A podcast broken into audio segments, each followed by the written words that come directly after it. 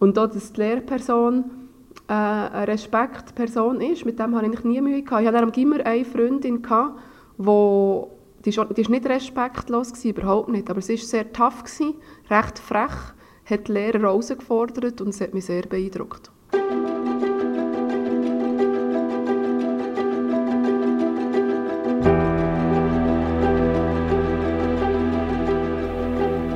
Als frischer Wind auf der Mitte-Liste. Marianne Schild ist seit 2016 für die GLP im Stadtrat, setzt dieses Jahr zum Sprung in den Gemeinderat an und sitzt heute hier bei uns im Studio. Frau Schild, schön seid ihr da. Merci vielmals, hallo zusammen. In unserem Wahlspezial von BZ aus der Box geht es um einen Menschen hinter einem Politiker. Über das private Leben, Vorlieben und Charakterschwächen. Mit all dem konfrontieren wir heute auch die Frau, die eine rasante Karriere hinter sich hat. Wir, das sind der Quentin Schlappbach und ich, Gila Matti. Frau Schild, ihr seid gerade mal seit vier Jahren im Stadtrat. Dieses Jahr erst gerade zur Co-Fraktionschefin der GLP gewählt worden und jetzt wollt ihr schon direkt in den Gemeinderat. Geht das nicht alles ein bisschen schnell? Nein, ich glaube es nicht. Das ist eben eine Karriere, die bei den Grünliberalen möglich ist. Wir haben nämlich eigentlich einen grösseren Wähleranteil, als wir Leute haben, als wir eine Basis haben. Und wir brauchen jeden, der gut ist. Und bei uns ist eben so etwas möglich. Also bevor wir auf Politik kommen, zuerst mal einen Blick zurück in eure Kindheit. Ich habe gelesen, ihr seid in Schwanden bei Brienz aufgewachsen. Äh, nicht gerade äh, eine Stadt, sondern ein kleines, kleines Dorf. Was habt ihr für Erinnerungen an die Kindheit? Gute Erinnerungen. Also eine Erinnerung, die stark präsent ist, ist sicher das Haus, wo ich drinnen bin aufgewachsen Meine Großeltern haben unten dran gewohnt. Wir mit meinen Geschwistern im oberen Stock. Und das ist eigentlich auch das ältere Haus, wo auch schon mein Großpapa ist aufgewachsen ist. Ähm, die Schulzeit habe ich sehr gute Erinnerungen. Ich bin immer noch mit Freundinnen äh, heute noch eng befreundet, die mit mir schon im Kindergarten und in der Schule sind.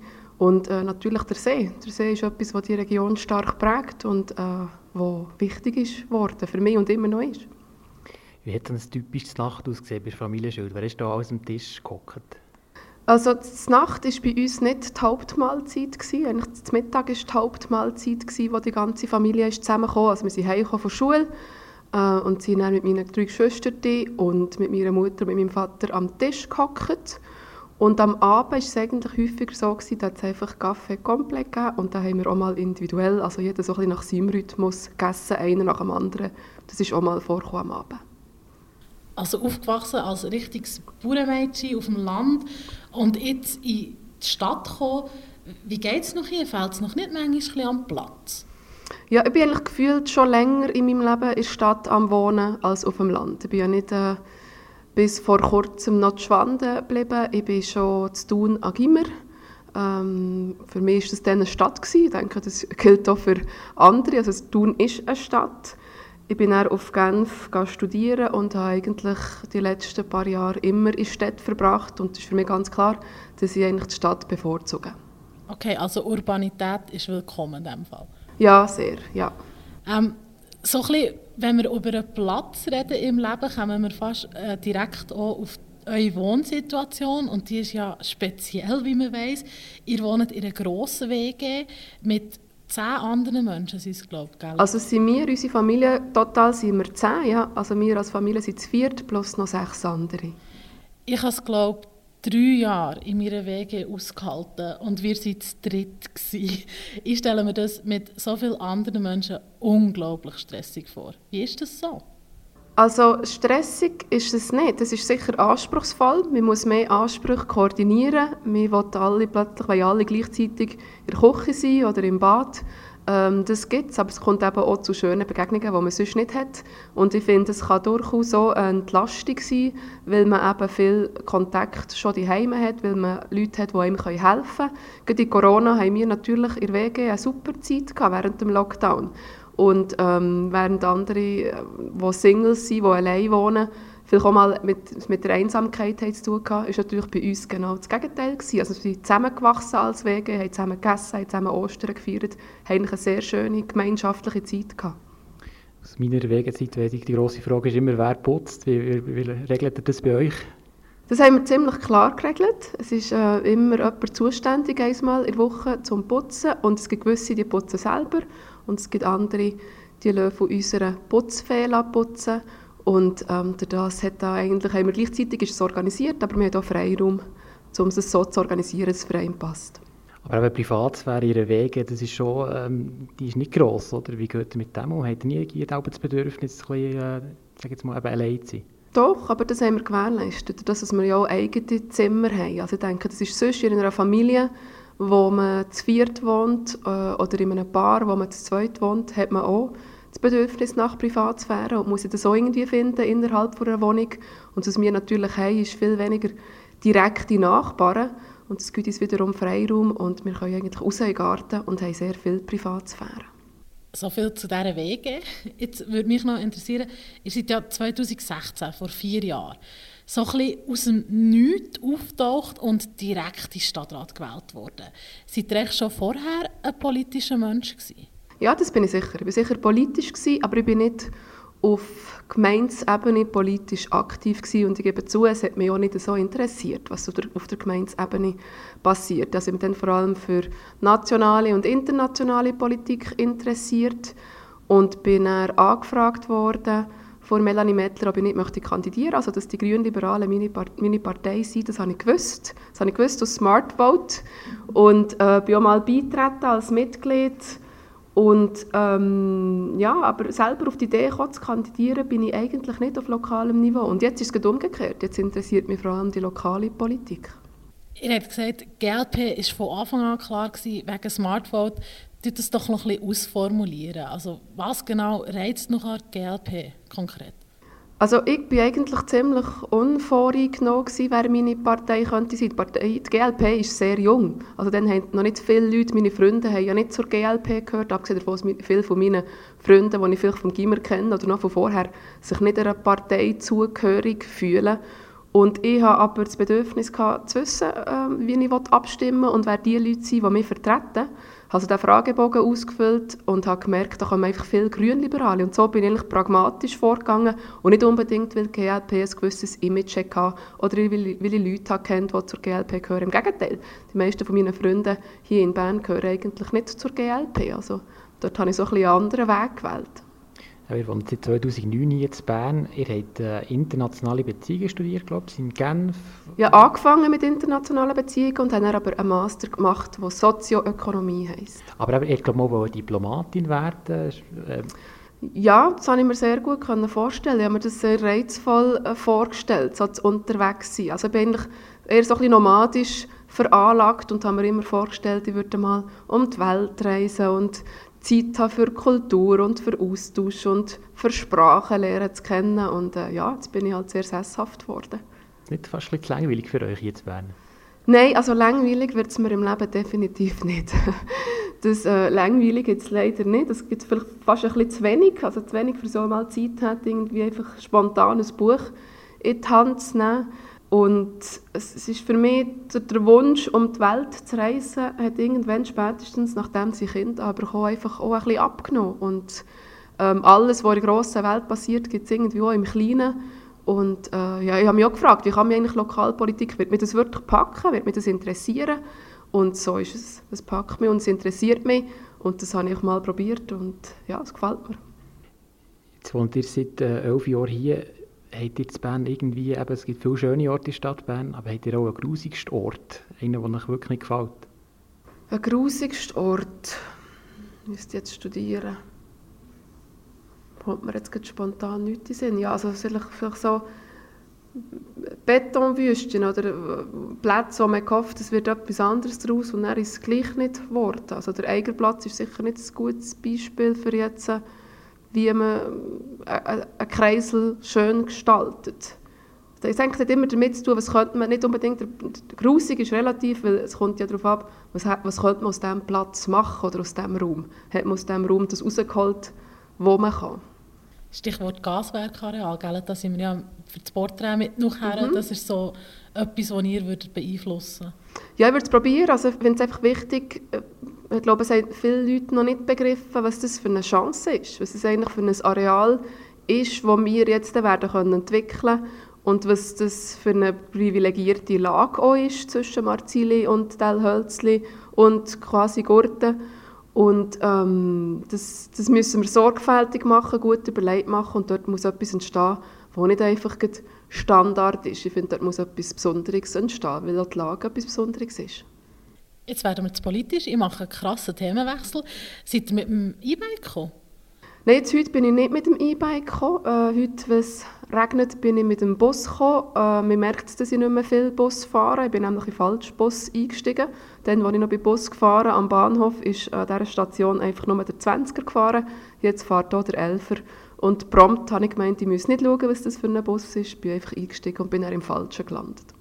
Okay, ihr seid trotzdem angekommen, da bin ich froh dafür.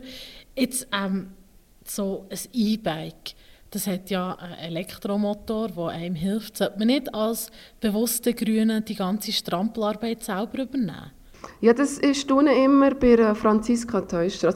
Sorry, jetzt bist du gleich wieder ein bisschen politisch. Sie ist eine, die wirklich topfit ist und überall mit ihrem Velo ohne Elektroantrieb herfährt und vom vor Innenstadt äh, an Gisanplatz für die Stadtratssitzungen und ähm, ja, dafür ist sie aber auch fitter als ich. Also eigentlich nicht ein schlechtes Gewissen, weil ich mit einem Elektroantrieb unterwegs bin, überhaupt nicht. Wenn schon, habe ich wegen der Fitness ein schlechtes Gewissen. Okay. Und dann noch eine kleine freche Frage hinterher, wenn wir beim Velo sind. Ich habe immer das Gefühl, Rot-Grün haltet an roten Ampeln nicht. Wie ist das bei euch? Gerade wenn ihr ja so eine schnell unterwegs Person seid? Ja, durch das habe ich eben Zeit zu halten an den roten Ampeln. Und ähm, nein, ich probiere dort natürlich schon ein Vorbild zu sein. Also ich bin jemand, der sich auch aufregt ab Verkehrsteilnehmern, die rücksichtslos sind, egal mit welchem Verkehrsmittel. Bei den Kindern fällt es mir natürlich auch auf, also es gibt Erwachsene, die an Ampeln, wenn sie stehen, bei Rot drüber gehen und neben, nebenbei sind Kinder und dann muss man doch immer den Kind sagen, ja, aber wir machen das nicht. Und äh, nein, die Vorbildfunktion ist sicher wichtig. Was ich nicht anhabe, meistens auf dem Velo, ist ein Helm. Da denke ich, wenn ich in die Gemeinde gehe, müsste ich anfangen, einen Helm tragen. Wir kommen zu unserer Blitzrunde. Ich gebe euch zwei Begriffe und ihr müsst euch für einen von beiden entscheiden. IB oder SCB? IB. Baden-Dochsner oder Zürich-West? Stiller Hass. Oh. Gurt oder Bantiger? Gurten. Ostermundigen oder Könitz? Ostermundigen wegen dem Bad. Marzil oder, oder Lorrainebad? Ah, am liebsten Zweierli, aber okay, äh, Marzili. Migro oder Coop? Migro. Bier oder Rotwein? Uh, das ist schwierig. Ähm, Bier. Löbeck oder Zeitglocke? Zeitglocke. Reitschule oder Bellevue Bar? Reitschule.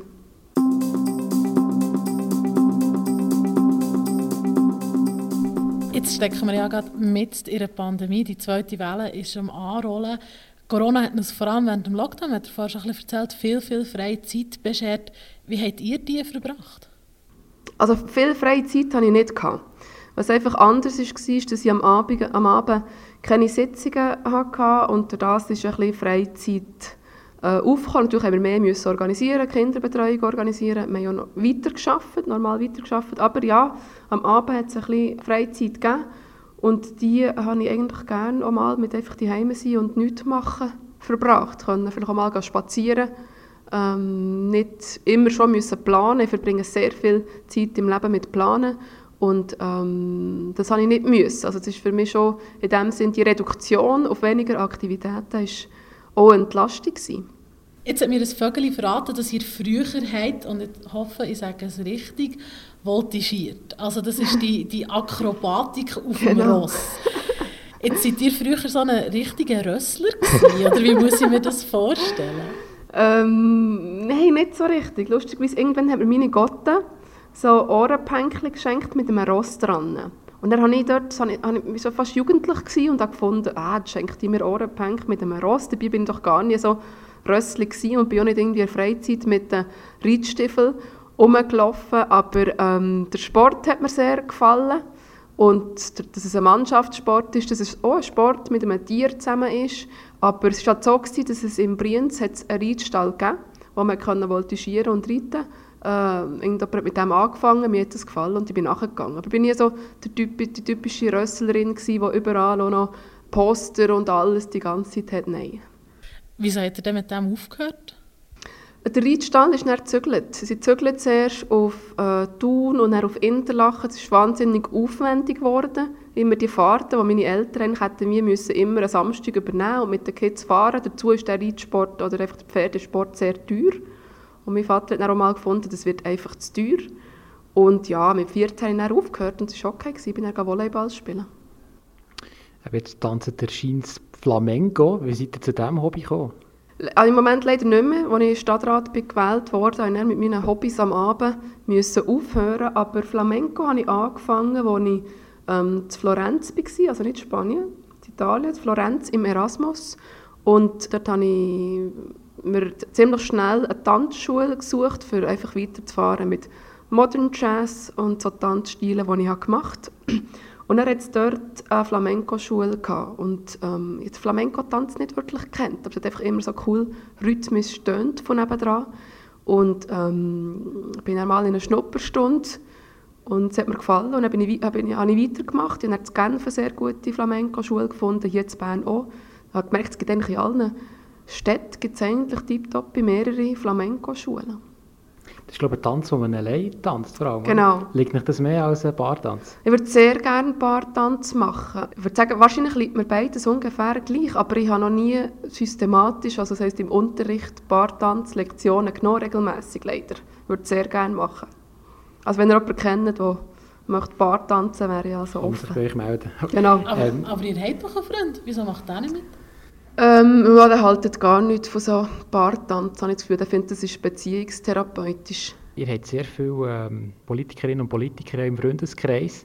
Wird das Führer bei nicht automatisch zu einer Politiker? ich könnte das auch mal ablegen, das Thema? Ich kann das sehr gut ablegen. Ähm, bei meinem Mann und bei seinem Bruder, meinem Schwager, äh, denke ich, ist es ein Manuel, anders. Manuel Zewitner, genau. muss ich mal sagen, auch Stadtrat. Genau, die, die häufig ähm, ist Politik ein Thema und obwohl sie eigentlich gemäß Smart Vote wiederum genau gleicher Meinung sind, können sie sich als Brüder natürlich leidenschaftlich äh, politisch auseinandersetzen. Und ähm, ja, also es, es, hat Platz, es ist ja auch etwas Schönes an der politischen Familie, also an meiner Fraktion und der Parteigespendli, ist ja auch, dass man eben darf über Politik reden, ohne andere zu langweilen. Kommen wir zu den Vorurteilen. Ich meine, jeder Mensch hat mit Vorurteilen zu kämpfen. Bei euch ist, glaube ich, etwas, was ihr noch immer wieder müsst anhören müsst, ihr seid arrogant. Was denkt ihr, woher kommt das? Ähm, ja, ich denke, es kommt davon, dass sie sicher eher selbstbewusst auftreten. Aber viele Leute merken, glaube ich, schnell, dass ich eigentlich eine sehr herzliche Person bin ja, nein, das höre ich eigentlich nicht mehr so häufig, das mit dem Arrogant. Ich glaube, das war eher früher. Gewesen. Ja, aber denke, es kann auch noch ein bisschen davor kommen, dass ihr einfach sehr dafür bekannt seid, dass ihr halt auch kein Blatt vor den Mund nehmt, sondern dass ihr manchmal frei von Leber auch Kritik äußert. Ähm, seid ihr da nicht auch schon böse angeeckt? Also meine direkte Art, und ich sehr ehrlich bin, ähm, ja, das ist für viele Leute vielleicht so ein bisschen überraschend. Und angeeckt bin ich nicht in der Politik. Ich denke, in der Politik ist das etwas Gutes. Angeeckt bin ich eher im Beruf. Also in meinem Job, den ich vorher hatte, bei der SBB, auch als Führungskraft, ähm, ist auch mal kritisiert worden, dass ich, ähm, so direkt bin, dass ich für das ganze Unternehmen denke und nicht unbedingt für, äh, für unser Team. Und äh, das, ist, äh, das ist interpretiert worden, als wäre ich zu wenig führbar. Also es ist sicher auch, doch, äh, führt auch zu Kritik oder zu, zu, dazu sie anecken, ja. Jetzt arbeitet bei einer Webagentur und speziell an diesem Unternehmen ist, dass es keine Hierarchien gibt. Mhm. Wie, wie, wie, geht das überhaupt? Ich kann mir das gar nicht richtig vorstellen. Also man muss sich häufig, wenn man das Gefühl hat, keine Hierarchie äh, ist gleich wie keine Struktur. Das ist natürlich genau das Gegenteil. Es braucht, wenn man keine Hierarchie ist, umso mehr Struktur. Und ähm, diese Struktur ist sehr klar vorgegeben. Also es ist ein Modell, die Holacracy ist ein Organisationsmodell, das es gibt, das durch, durchdacht ist, wo so Literatur dazu gibt. Und äh, wir sind einfach organisiert in, in Circles, wir nennen das Circles und nicht Teams. Und das, was speziell ist, ist, dass jede Person eine oder mehrere Rollen hat und eigentlich auch schnell mal eine neue Rolle kann annehmen oder eine neue Rolle kann abgeben kann. Und dass man Meetings hat, die ähm, vordefiniert sind, die eine klare Agenda haben. Also es ist auf der anderen Seite auch etwas recht Bürokratisches. Aber jetzt die Direktion auf der Stadt Bern wäre immer noch nach Hierarchien ähm, organisiert. Wie würdet ihr das handhaben, wenn ihr jetzt eben so eine Direktion würdet haben würdet? Sollten auch Hierarchien alle abgeschafft werden? Ähm, nein, das glaube ich nicht. Also Das Organisationsmodell ohne Hierarchie hat Vorteile und Nachteile wie das andere Organisationsmodell auch. Und ich habe ja in der SBB ganz verschiedene Führungsstile und Instrumente lernen kennen, verschiedene Vorgesetzte gehabt, selber auch Vorgesetzte gewesen. Und ähm, wir haben immer, dort wo ich war, sehr mit flachen Hierarchien geschaffen. Dort war eigentlich klar, gewesen, dass es heute nicht mehr die Hierarchie ein Führungsinstrument ist, äh, wie früher, wo man einfach, wo es gelangt, zum einem guten Chef zu sein oder zum, zum überhaupt Chef zu sein, einfach die Position zu haben. Und heute erwarten Mitarbeiter zu Recht viel von ihren Führungskräften. Es ist schon institutionalisiert, dass Mitarbeiter ihren Führungskräften Feedback geben. Also man gibt nur Feedback gegen oben, man gibt auch Feedback gegen oben. Und ähm, das ist eigentlich ein Führungsstil, der mir liegt. Und so möchte ich das bestatt handhaben. Also in dem Sinn, wie es gibt Leute, die Verantwortungen haben, die Entscheidungen müssen fällen Das dürfen die Mitarbeiter, Mitarbeiterinnen und Mitarbeiter erwarten. Aber Hierarchie selber ist nicht ein gutes Führungsinstrument. Habt ihr in eurer Karriere Probleme gehabt mit Autoritätspersonen, mit Lehrern oder eben später mit Chefs oder Chefinnen? Nein, eigentlich nicht. Ich bin eigentlich erzogen worden, ähm, um Autorität zu akzeptieren. Also bei eher, sagen jetzt mal, so in unserem Haushalt war klar, dass man nicht gross Widerstand leistet, dass man seine Aufgaben macht, wenn man Aufgaben hat, dass man mithilft die Heime äh, und das nicht in Frage stellt.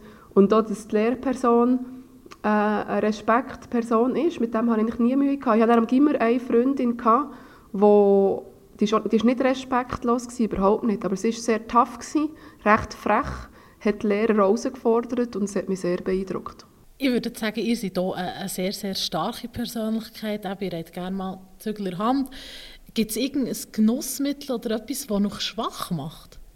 Ja, ich denke, ähm, Essen allgemein und Trinken, also das Kulinarische, das ist etwas, wo ich ähm, sehr äh, schwach kann werden aber ähm, nicht so, dass ich, ich glaube, nicht, ich habe nicht einen Hang zu so, Sucht ist jetzt ein, ein grobes Wort, aber ich rauche vielleicht ab und zu mal eine Ziege, aber es ist dann wie auch wieder genug. Oder ich trinke ab und zu gerne mal, aber es ist dann auch wieder genug. Also ich habe nicht so den Hang, ja, den Hang wieder schnell können loszukommen von etwas und ich habe, ich habe sehr gerne Unabhängigkeit. Also das ist auch, gilt auch bei den Genussmitteln. Wenn wir schon bei Genussmitteln sind, Ziege, Bier ist okay. Hat es auch mal andere Drogen gegeben, die ihr ausprobiert Ja, ich habe schon gekifft. Ähm, aber gross äh, mit Drogen experimentieren habe ich nicht das Bedürfnis. Okay, dann wären wir auch schon zeitlich am Ende von unserem Podcast. Merci vielmals, Frau Schild, seid ihr heute da gewesen, noch Zeit genommen. An euch, liebe Zuhörerinnen und Zuhörer, wenn ihr das hört, könnt ihr auch alle anderen Porträts schon hören auf den gängigen Podcast-Plattformen wie Spotify oder Apple Podcasts. Könnt ihr noch jeden von unseren neun porträtierten, vielversprechenden Kandidaten für den Gemeinderat anhören. Und wir sagen in diesem Sinn, ähm, bleibt gesund und geht wählen, bitte. Danke. Sehr gut, merci vielmals.